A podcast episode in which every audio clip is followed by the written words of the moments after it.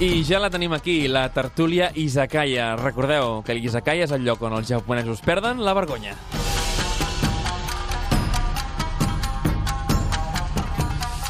I és que si fa un moment estàvem entrevistant a l'equip de Los Japón, no podem deixar passar aquesta oportunitat per conèixer molt més de fons els lligams que a l'edat mitjana o a l'alta edat mitjana, o a la baixa edat mitjana, més ben dit, eh, van unir eh, el regne de Castella eh, i, i el Japó.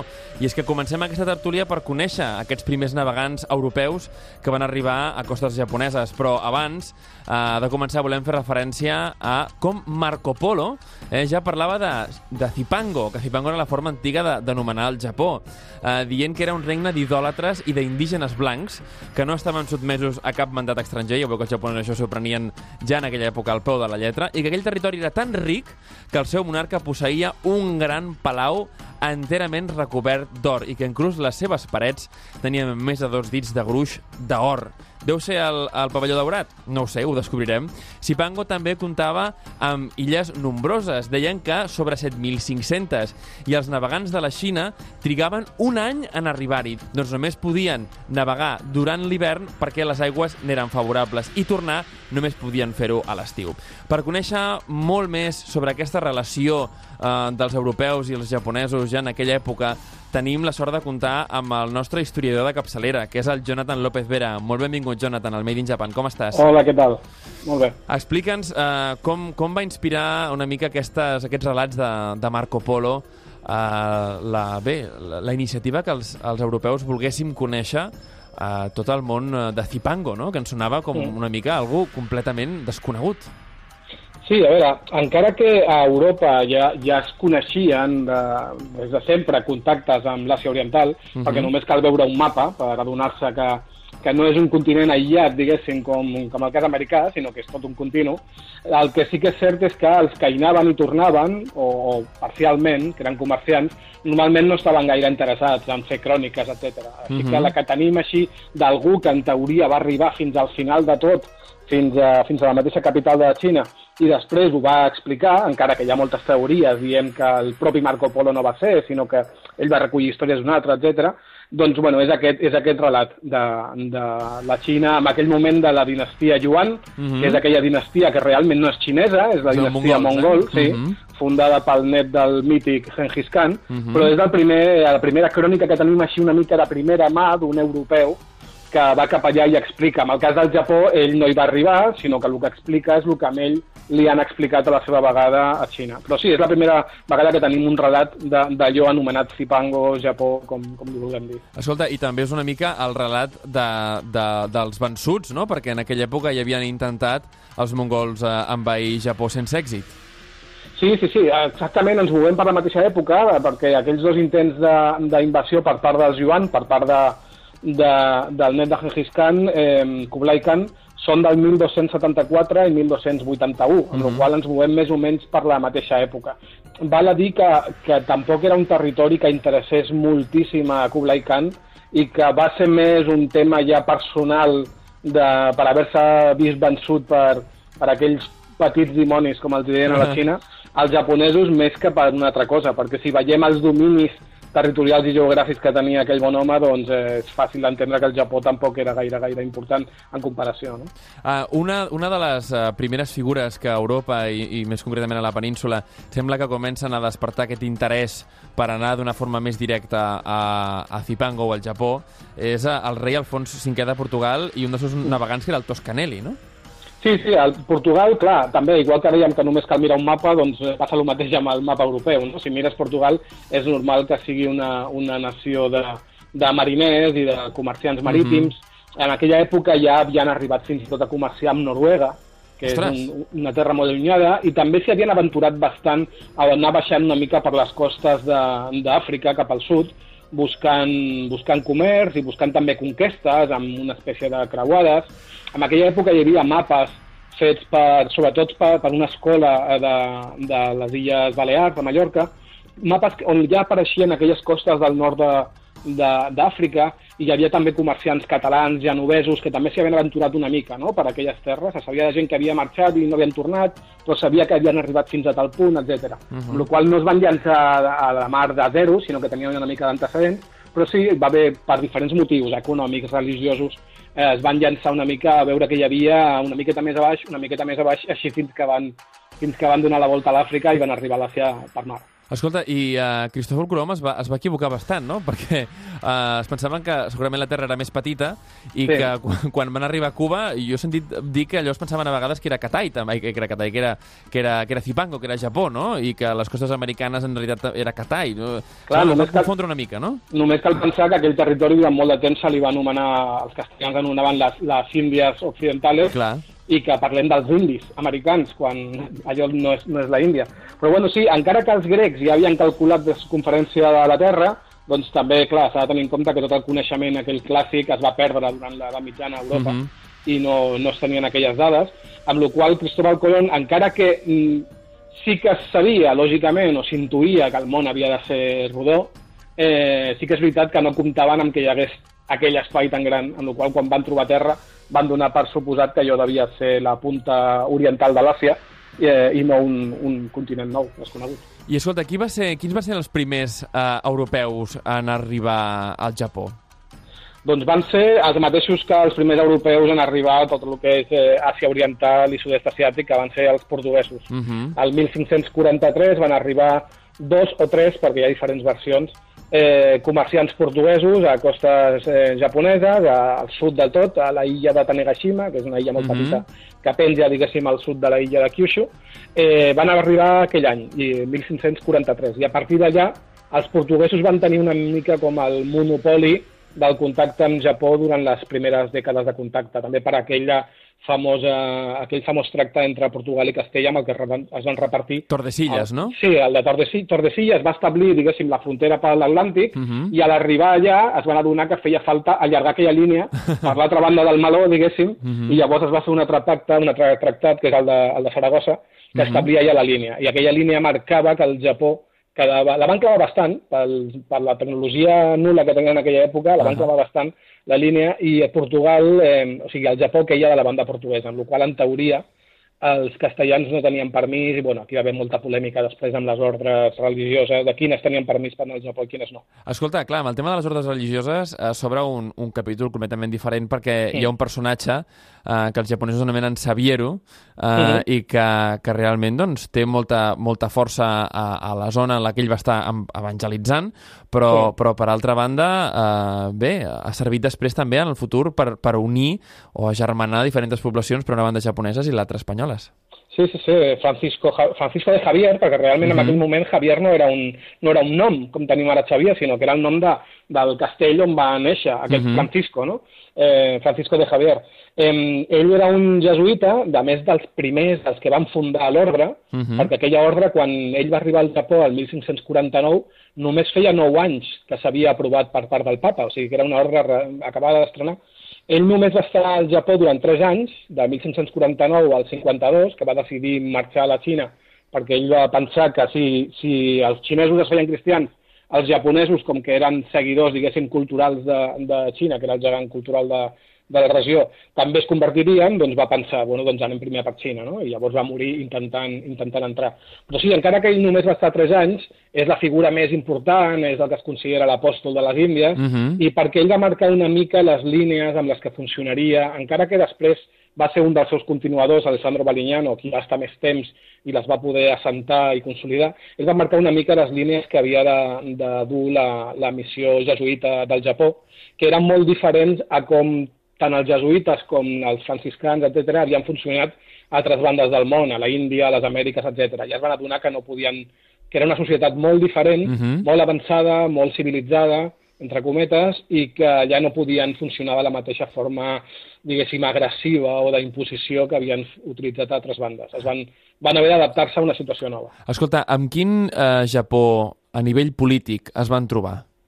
Doncs es van trobar, jo aquí sempre insisteixo, perquè aquest, aquest és, un, és un dels meus temes principals de recerca, eh, jo sempre insisteixo en que, en que la resposta o, o com va ser aquest contacte entre aquestes dues realitats ve molt marcat, jo sempre dic que com el 90% per la realitat política del Japó de l'època. Uh mhm. -huh. En contra de com moltes vegades se'ns presenta que aquest contacte, que se'ns presenta el Japó com un ens eh, passiu del contacte, Eh, cal tenir en compte que quan els portuguesos van arribar allà es van trobar un Japó que estava en plena eh, Sengoku Jidai, l'època aquesta de guerres uh Mhm. -huh. absolutes, amb la qual això va marcar el fet que aquests portuguesos que van arribar amb, amb comerç i també amb religió eh, portaven una cosa molt important, que eren les armes de foc, eren els arcabussos. Uh -huh. En un moment en el que hi ha un país completament desunit, amb el que tots lluiten tots contra tots, eh, i estan lluitant amb arcs i fletxes i llances, eh, que arribi algú amb unes armes de foc, que encara que no eren gaire sofisticades, sí que Mhm. marcaven una, una diferència, doncs feia que si tu eres un senyor feudal d'un petit territori, d'una província, que estaves en guerra amb tots els teus veïns, eh, doncs si hi havia la possibilitat de fer-te amb aquelles armes de foc i tenir un avantatge sobre els veïns, doncs millor ser tu el primer que es fes amb aquelles armes de foc abans que ho fes el teu veí. Uh -huh. Llavors, si això implicava que per tenir accés a aquelles armes de foc havies de tenir bones relacions, bon rotllo, diguéssim, amb els jesuïtes, que eren els que una mica eh, decidien on atracaven aquells vaixells comercials Mhm. portuguesos, doncs, bueno, doncs feies el que calgués fer per tenir aquesta bona relació. Com està, diguéssim, proper amb la fe, construir Clar. esglésies, no? Doncs en un principi allò va anar de menys a més. Doncs al principi era qui els deixava senzillament estar a les seves terres i predicar. Uh -huh. Després, quan tots els veïns també ho feien, doncs tu els hi construïes una església. I així va anar pujant i llavors tu et feies cristià i va arribar un moment amb el que no només et feies cristià tu i tota la teva família, sinó que per ordre del senyor feudal, els 25.000 eh, súbdits que vivien en aquella província, de cop eh, es convertien en cristians, sense Mhm. saber-ho molts cops. Llavors allò va, com, va anar com una guerra de veure qui li feia una mica la pilota, diguéssim, als, als jesuïtes per accedir a, a aquest comerç. Un dels, un dels visionaris amb tot això, amb tot això que estem parlant, és el primer, el primer unificador del Japó, no? que és Oda Nobunaga. Sí, Quin paper té eh, aquest personatge tan famós al Japó, però que és indispensable per conèixer la història d'aquest país, dins de l'entrada, diguéssim, del cristianisme al Mm. Japó i la seva posterior eh, evolució, perquè hem parlat aquí en aquest programa moltes vegades que eh, en el moment en el que els Tokugawa van fer el govern van, eh, bueno, van dir això s'ha acabat i les influències Mm. Estrangeres s'acaben i sobretot la religió estrangera. Però per què Oda Nobunaga aposta tan fort per aquest cavall guanyador i com ho fa? Clar, Oda Nobunaga, el primer és que ell no era, a, a priori, no era un dels candidats més probables per Mhm. fer-se amb el control del Japó, perquè Mhm. era un daimyo petit d'una província ben situada eh, geogràficament, però no gaire, no gaire important, i un dels factors que va tenir, que, que es van donar perquè aconseguís, que fos ell qui aconseguís controlar la capital i al final un terç del país, és que prim, va ser dels primers que es van adonar el potencial que tenien les armes de foc, ràpidament es va fer amb unes quantes d'elles i va posar els seus artesans a, a averiguar com, es, com funcionaven per fabricar-ne, Uh -huh. I, I a més, sobretot, perquè armes de foc també en tenien altres, ell va ser el primer que va adaptar les estratègies de combat del camp de batalla, les va adaptar a l'ús de les armes de foc. No es va Ah. limitar a agafar, no es va limitar com altres a agafar una unitat d'arquers i senzillament treure-li els arcs i les fletxes i posar-li allò, sinó que ell va dissenyar les batalles pensant ja en l'ús d'aquelles noves armes. Uh. -huh. I ell va inventar que, que és sorprenent, però eh, a Europa encara no s'havia fet, i es va trigar com uns 20 o 30 anys en fer-ho, ell va inventar el sistema, que ens sembla molt obvi i molt, i molt fàcil de veure, Mhm. de posar els, els arcabusers, els que disparaven els arcabusos, posar-los en files de tres. Uh -huh. Eh, perquè quan disparava la del davant, com aquells catxarros trigaves un, un minut entre, entre dispar i dispar, perquè Mhm. havies de carregar, doncs posava tres files. Llavors disparava la primera fila, aquells se n'anaven cap al darrere i començaven a carregar, disparava la segona, i així quan la tercera havia disparat, els primers ja tornaven a estar preparats. Clar, no? d'aquesta manera, jo no sé si, si potser m'equivoco, no? però hi havia una batalla Mm. molt, molt famosa que era la, de la de Nagashino. Sí, Nagashino. El, clar, que hi havia una, una cavalleria, clar, en aquella època, Sí. a l'edat mitjana, la cavalleria ho era tot. Arribava la cavalleria, Clar. no? I depèn de com, s'ho portava per davant. Sí, I- la batalla de Nagashino va ser entre les forces de Nobunaga i Mhm. les de Takeda Shingen, els Mhm. Takeda, que eren famosos sobretot per una cavalleria legendària, Mhm. però clar, eh, aquí és on, on Nobunaga va posar en marxa aquest tipus de càrrega, diguéssim, per torns, Mhm. a més de bueno, unes empalissades amb unes llances molt llargues, etc. I, i les, les armes de foc van marcar la diferència. No? Una mica lo, a, a nivell del... Sembla, no?, recordar una mica los famosos tercios espanyoles, no? Una mica llances Mm. molt llargues, les piques, no?, i els Sí. arcabussos, no? Més o menys sembla, Sí. no? Sembla? Sí, i també recorda aquella escena de la pel·lícula Braveheart, no? Quan posen Sí. unes llances molt llargues perquè els cavalls...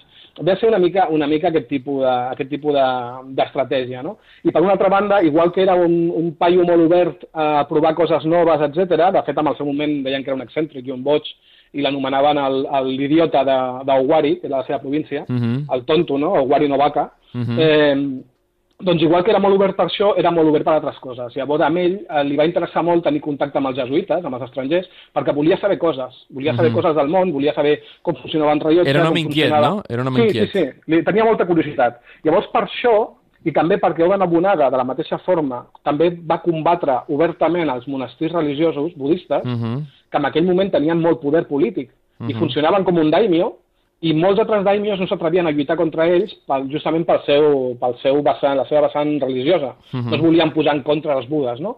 I Oda Nobunaga era un tipus molt pragmàtic i ell pensava, si funcioneu com un daimyo, us combatré com un daimyo. Tal qual, Llavors, no? Això passa molt exactament. també, això, quan, quan es veu moltes vegades la, la, la història de Castella, Aragó i tal, el famós obispo de Toledo, tots aquests, Mm. Sí. que al final eren religiosos però, però feien la guerra igual, no? Clar, Vull dir, és, clar. és, és molt semblant la, la, la història. Clar, llavors Nobunaga, doncs ell no creia en res, no creia en l'altra vida, i, i llavors amb ell era igual combatre contra qui fos. És un, és un personatge que té molt mala fama, sempre es parla d'ell com el més cruel i el més despiedat. Jo sempre defenso que senzillament era més pragmàtic que els altres. Uh -huh. Eh, I llavors ell es va posar es va interessar pels jesuïtes per aquesta curiositat i a més es va beneficiar perquè va veure que podien ser algo que anés en contra dels monestirs budistes. Mhm, o sigui, mhm. ell no tenia cap simpatia especial pels, pels jesuïtes. De fet, ell va morir el 1582 eh, abans d'arribar a Kyushu. Ell no va arribar a veure el poder polític que també tenien els jesuïtes, semblant al dels als monestirs budistes, a la Mhm. zona central de, del país, tenien un poder polític a, a Kyushu. Encara que és història ficció, i no hauria de fer, jo sempre defenso Mhm. que si Nobunaga hagués arribat a Kyushu i hagués vist el que passava allà, Uh -huh. semblant a com va passar unes dècades després, quan va arribar To- Toyotomi Hideyoshi, Uh -huh. eh, els hauria aniquilat. Uh -huh.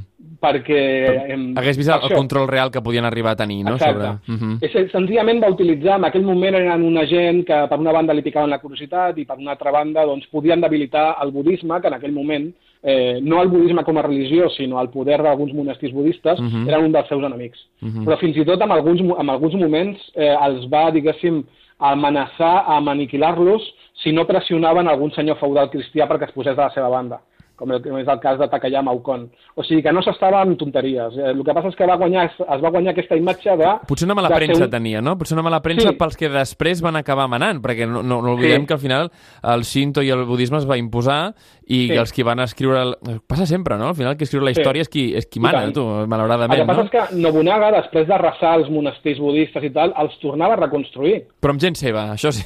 Sí, bueno, i deixant-hi molt clar de us heu de dedicar a temes religiosos. La política és... Mm. Deixeu-me-la a mi. Ahà. Exacte, exacte. Escolta- Escolta, bueno, tema a la premsa. Parles del tema de, del control que els jesuïtes eh, van Mm. acabar tenint a la illa de Kyushu. A la illa, diguéssim, una... que La, Kyushu crec que és la tercera illa més gran del Japó, si no m'equivoco, o la segona? Eh, sí, jo Sí, crec perquè que Hokkaido és una, la- una mica per darrere de Hokkaido, Sí. però, però més gran que així. Do, i, la, I la que està més al sud. Doncs Kyushu, sí. quin, quin nivell d'influència o de poder van, van arribar a tenir eh, els, els, la- l'ordre, no? L'ordre dels, Sí. dels jesuïtes, i no sé si els franciscans també, a Kyushu. Els jesuïtes, sobretot. Bueno, diversos dels senyors feudals de la zona es van convertir al cristianisme. Mhm. el, la gran majoria d'ells, si no tots, almenys de primera generació, la que es va convertir, ho va fer, com et deia, per interessos eh, econòmics Sí. i per accedir a les armes de foc, però és que va arribar al punt de que durant un temps, durant uns anys, la ciutat de Nagasaki Mhm. i els ports eh, propers van pertànyer als jesuïtes. O sigui, els jesuïtes Ostres. van ser com una espècie de daimio durant un temps, perquè el daimio que controlava aquella província els hi va cedir a perpetuïtat. El contracte està disponible, si no recordo malament, a l'arxiu de eh, General de Índies, de Sevilla, i si no, el de Roma, dels jesuïtes, i encara el contracte de cessió els hi va cedir i llavors ells allà eren un, un senyor, controlaven el port, Controlaven el comerç, eh? Sí, els arancels que pagaven, i fins i tot si un japonès o qui fos cometia un delicte, estan allà, els jesuïtes eren els qui els jutjaven. Tenien potestat per fer-ho. Ostres, que interessant. eren, eren com un petit daimyo. Fins que Toyotomi Hideyoshi va arribar allà, va veure el que hi havia i va dir, no, no, no, això s'ha acabat. Uh, Nagasaki, ara a partir d'ara és meva. Uh. -huh. I els hi va treure, diguéssim, però, però funcionaven així. I a partir de quin moment van entrar els holandesos? Perquè són l'altra peça clau Sí. de, diguéssim, de l'entrada estrangera o europea al Japó. Doncs els portuguesos hem dit que van arribar a 1543, els castellans van començar a, a aparèixer per allà des de les Filipines eh, cap als 1590, diguéssim, Mhm. 80 i pico, 90, i al 1600, a mi, l'any clavat, eh, van arribar per allà els holandesos, la primera, la primera expedició holandesa, que va arribar només un vaixell i mig mort, mig morts anaven tots perquè van naufragar allà, eh, comandats per un anglès, que és el famós William Adams, Uh -huh. aquell que va inspirar la novel·la De Shogun, no? Sí, sí. Sí, i a partir d'allà, ell era anglès però treballava pels holandesos, i a partir d'allà, mm, els tres, és el mateix any de la batalla de Sekigahara, el qual és el mateix any que els Tokugawa es fan amb el control de, del Japó. Uh -huh. Eh, els Tokugawa en un principi van tenir moltes ganes de comerciar amb els castellans i amb els portuguesos, Uh -huh. però com que van veure que qualsevol tracte amb els portuguesos i castellans passava pel tema religiós, Ja. els, els havies de permetre eh, evangelitzar, etc etc i això als Tokugawa no els interessava perquè era un factor de potencial eh, desestabilitat del país, i van arribar en canvi els holandesos i els anglesos dient mira, nosaltres també som cristians, també tenim una religió i també ens agradaria que tot el planeta fos de la mateixa religió, però mira, el que volem és negociar i fer i comerciar i fer tractes. Ahà. Llavors, si la religió ha de ser un problema, doncs mira, no passa res, fem tractes i deixem la religió a banda. Llavors, clar, els Tokugawa van veure el cel obert de dir, ostres, aquests ens ofereixen el mateix que els altres, però no hem de pagar la Però penyora. no hi ha peatge. Uh -huh. Clar, clar, clar. I llavors, per això, quan després van, unes dècades després, William Adams es va convertir en un conseller per Tokugawa Ieyasu Mhm. en tot el que tenia a veure amb la resta del món, amb Occident. Eh, llavors, quan van, van anar desfent-se dels estrangers i prohibint l'entrada de portuguesos, etc, prohibint el cristianisme, eh, i tot aquest, tot aquest tema, els holandesos van ser els únics els qui els van permetre quedar-se, entre cometes, perquè només a la petita illa artificial de, de Jima, que està allà a Mhm. Nagasaki, justament això, Nagasaki, la ciutat de, de màxim contacte, eh, i van estar allà durant tots els, els dos segles i mig que va durar el shogunat Tokugawa, que el Japó es va tancar una mica la resta del món amb el que he conegut Sakoku, no? aquella política d'aïllament. Mhm. Els holandesos eren els únics occidentals que tenien permès, allò, amb moltíssimes restriccions i amb moltes normes, però tenien permès tenir una factoria, tenir una petita vila, diguéssim, en aquella illa, una illa molt petita, eh? 120 metres per 75. Uh -huh. Eh, eren els únics que podien estar al Japó i comerciar. I un cop l'any, fins i tot, igual que feien els daimyo, Sí, havien d'anar no? havien fins a Edo i es creu que un dels motius que tenia el shogunat per permetre aquest comerç, més que el comerç en si, perquè només hi havia un, un vaixell a l'any, amb la qual no parlem d'una No era molt significatiu, gran, no? era sobretot perquè quan feien aquell viatge a Edo i també a l'arribar i parlaven amb les autoritats de Nagasaki, informaven del que estava Ja. passant al món. Ja.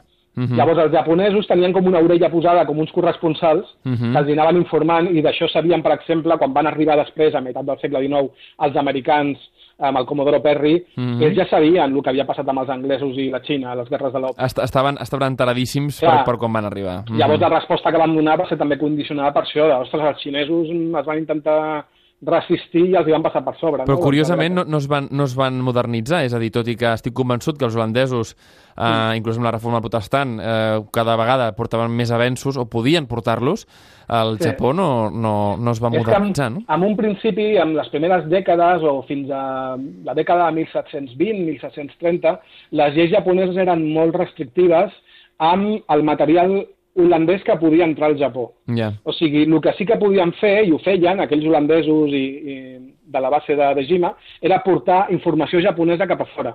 Llavors eh, es van conèixer aquí l'existència de la història dels 47 Ronin, per exemple, Mhm. eh, es van conèixer, si tu mires el nom científic de moltes plantes que hi ha a Europa que són d'origen asiàtic, es diuen el que sigui japònica, Sí, no? perquè sí, sí. Els, els metges, diguéssim, de l'expedició holandesa, que acostumaven a fer entregat de botànica, es portaven eh, llavors Mhm. d'arbres i flors cap aquí, i llavors sí que va venir cap aquí molta informació. Es sabia que era la- l'acupuntura, etc, coses així, els jardins petits japonesos, els bonsai, Uh -huh. però en canvi fins a que no va passar un temps eh, que les lleis japoneses no es van relaxar amb aquella ser mm, sospitar de tot el que vingués de fora, Mhm. llavors no van començar a entrar fins a llavors eh, informació eh, holandesa o europea cap allà. Llavors, sobretot el que van entrar per mitjà dels metges també són, per exemple, manuals d'anatomia Mhm, i de mhm. medicina.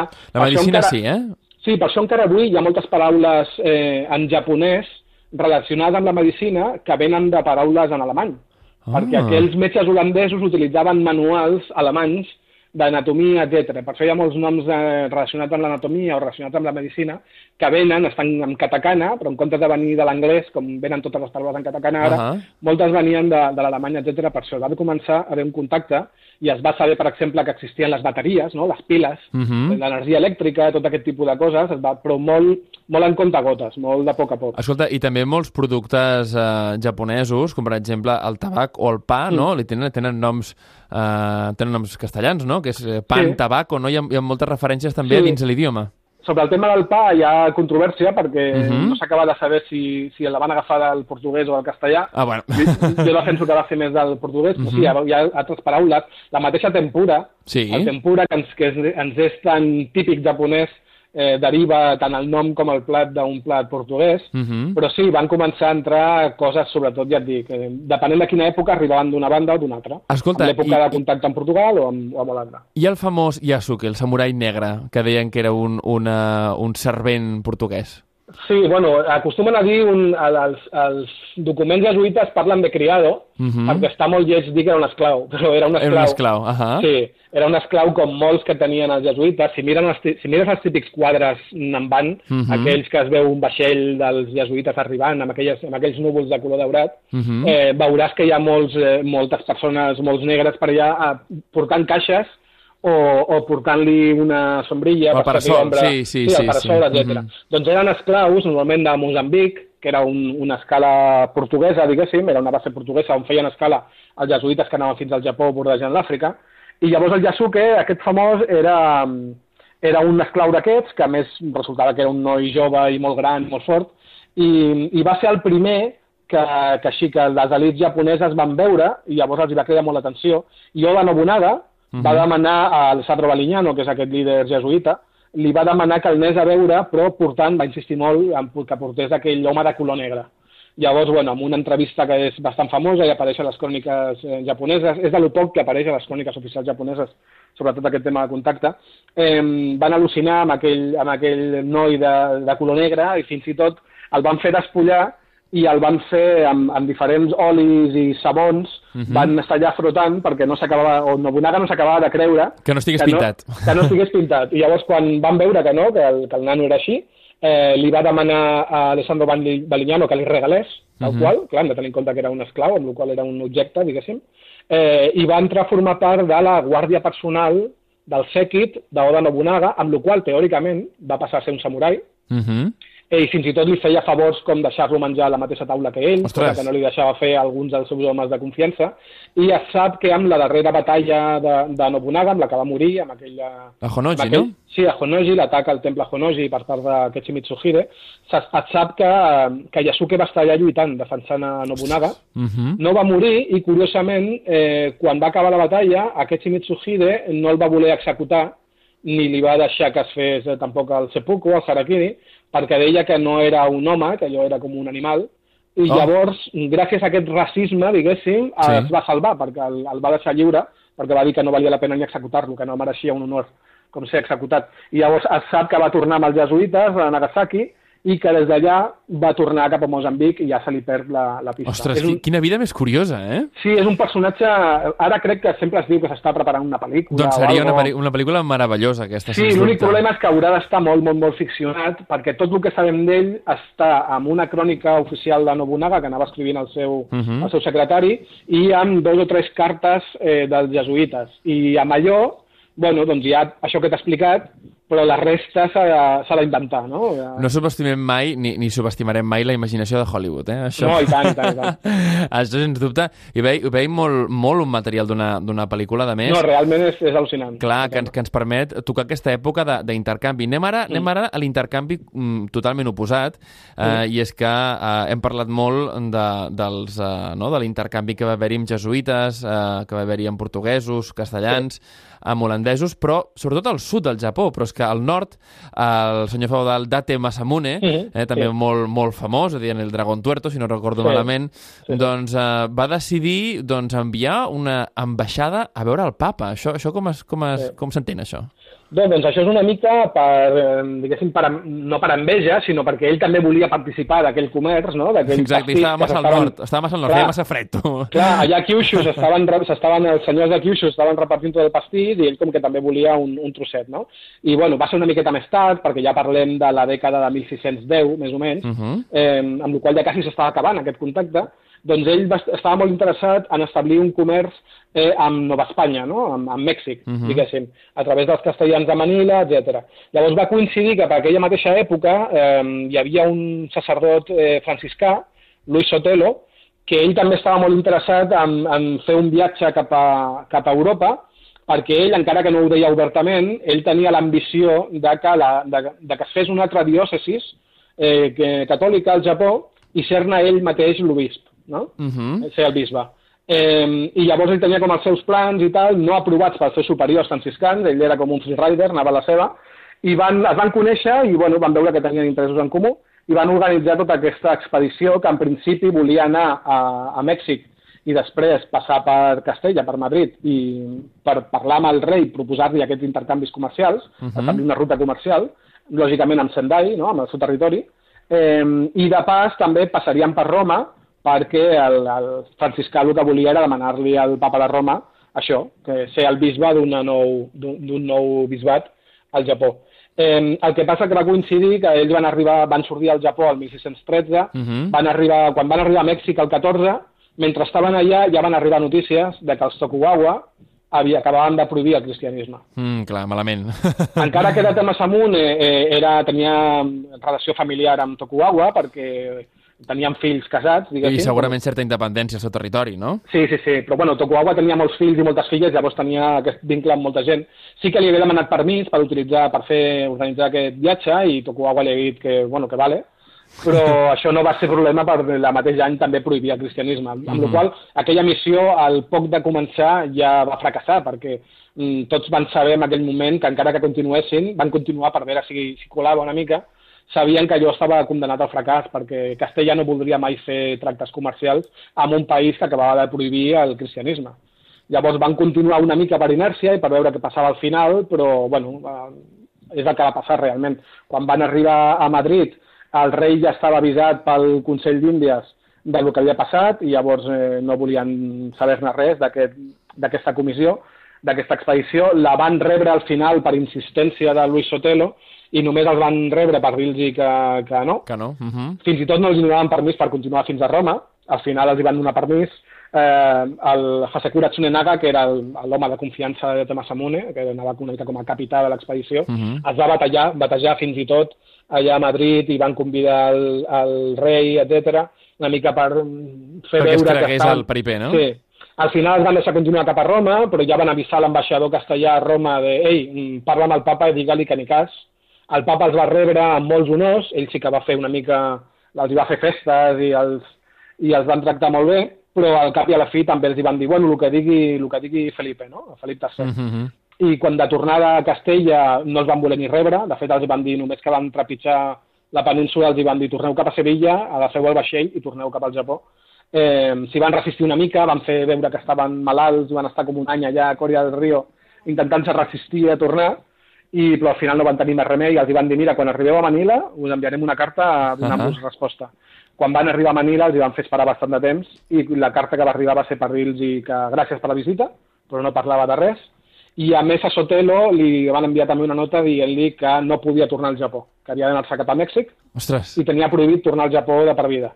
Eh, Luis Sotelo no va fer cas i als dos o tres anys es va colar amb un, com a polizó amb un, amb un vaixell xinès i va arribar al Japó, uh -huh. que ja va ser, el van enxampar i el van cremar. Ostres, que... una mica també eh, recorda en aquesta última pel·lícula de l'Scorsese que es deia, bueno, també basada en una novel·la japonesa, que era Silence, no? Sí, sí, sí, sí el, el Silencio, la novel·la aquesta de l'Endo Shusaku, eh, parla d'uns 20 anys, 30 anys després, uh -huh. però bueno, ja, ja amb aquesta persecució ja quasi a les acaballes, uh -huh. i sí, ja tenim un jesuïta que, que, que abandona la fe catòlica, etc. Uh -huh. Ve ser una mica allò, els dos, els dos jesuïtes que van a rescatar-lo, diguéssim, de l'heretgia, sí. també es colen al, al Japó, no?, de forma il·legal, perquè ja no es podia, i si eren agafats, doncs, eh, podien ser executats. Doncs sí, més o menys és el que li va passar a, a Sotelo. Saps quina, en aquell moment, història, per cert, no? Uh -huh. sí, ell va voler recórrer a Temasamune, no?, a dir-li, ei, que, que tu ets amic meu, però Temasamune ja feia un temps que havia decidit rentar-se les mans a tot aquest assumpte, ell no es volia ficar en problemes amb els Tokugawa, de fet, ells, els hi va dir a Sokuawa, ei, que ha tornat aquesta expedició que em vau dir que organitzés, no? Ell no volia saber-ne res.